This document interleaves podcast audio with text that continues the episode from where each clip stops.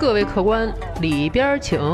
欢迎来到法律小茶馆，有请中央电视台法律讲堂节目资深主讲人周密律师和您说说身边事儿，解解心中忧。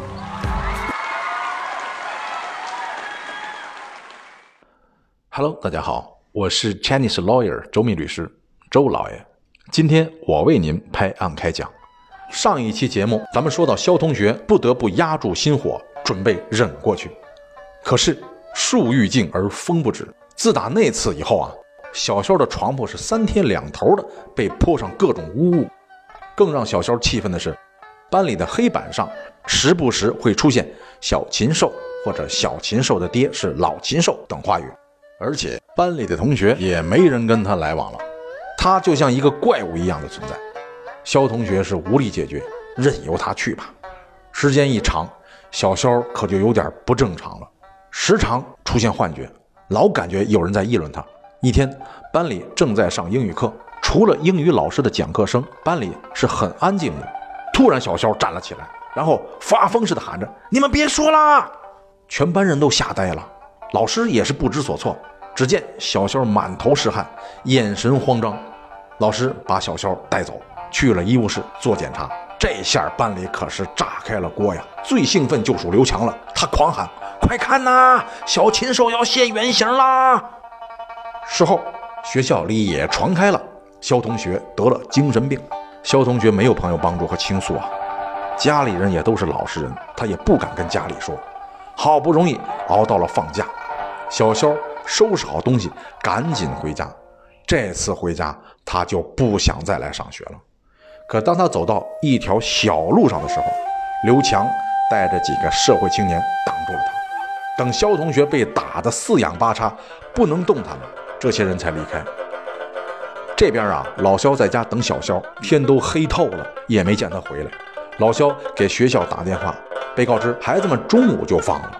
按说五个小时怎么也到家了，这都八点多了还不见小肖，老肖有点坐不住了。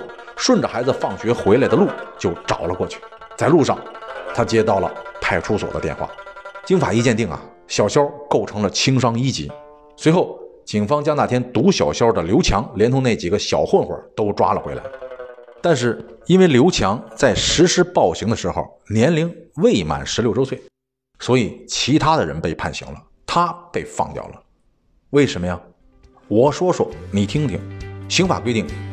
已满十四周岁、不满十六周岁的人，犯故意杀人、故意伤害致人重伤或者死亡、强奸、抢劫、贩卖毒品、放火、爆炸、投放危险物质罪的，应负刑事责任。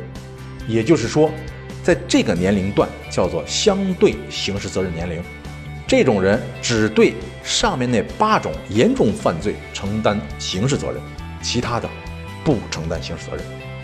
因为肖同学只是轻伤，不是重伤，所以刘强逃过了一劫。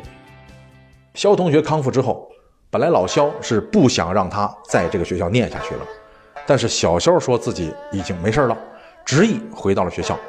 再说这个刘强哈，侥幸逃脱制裁，本该吃一堑长一智，可是这小子不久又恢复了往日状态，而且到处吹嘘收拾肖同学的过程。显得自己多了不起，还不避讳肖同学是否在场。也是这小子时候到了。一天下课，正是人多的时候，大批身穿校服的学生涌入了过道。这时，四楼过道的同学们纷纷大声惊呼。只见人丛中，一对穿着校服的男孩抱在一起，从栏杆处翻了下去。不是说不满十六岁不犯罪吗？以其人之道还治其人之身，这就是肖同学自己的解决方式。故事说完了，但是最近关于未成年人涉嫌犯罪的新闻是接连不断，刑事责任年龄也出现在了立法讨论中。小茶馆的观点：民法总则已经将民事行为能力的年龄由十岁改为八岁了。为了惩治小恶魔，我看。刑事责任年龄改一改也未尝不可。现在十四岁的孩子已经不是以前十四岁的孩子了。《少年的你》电影中有句话：“你往前走，我一定在你后面。对于那些被欺凌的孩子，这是一句让人充满希望的话。如果有办法，肖同学还会不会抱着同学一起跳楼？如果有朋友还不觉得校园霸凌是个大问题，那我建议您可以去看一看这部电影。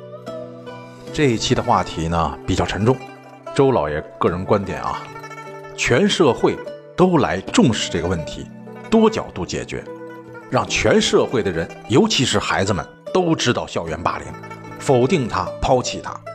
因为法律只是最后一道防线，它不是万能的，都等着法律来收场，那就晚了。好了，这期小茶馆就到这里，咱们下期再聊。喜欢法律小茶馆的听友，记得点击上方订阅，每周二、四、六中午十二点，我们与您不见不散。如果您生活当中有什么烦心事儿、麻烦事儿，欢迎评论或私信留言，我在法律小茶馆等着您。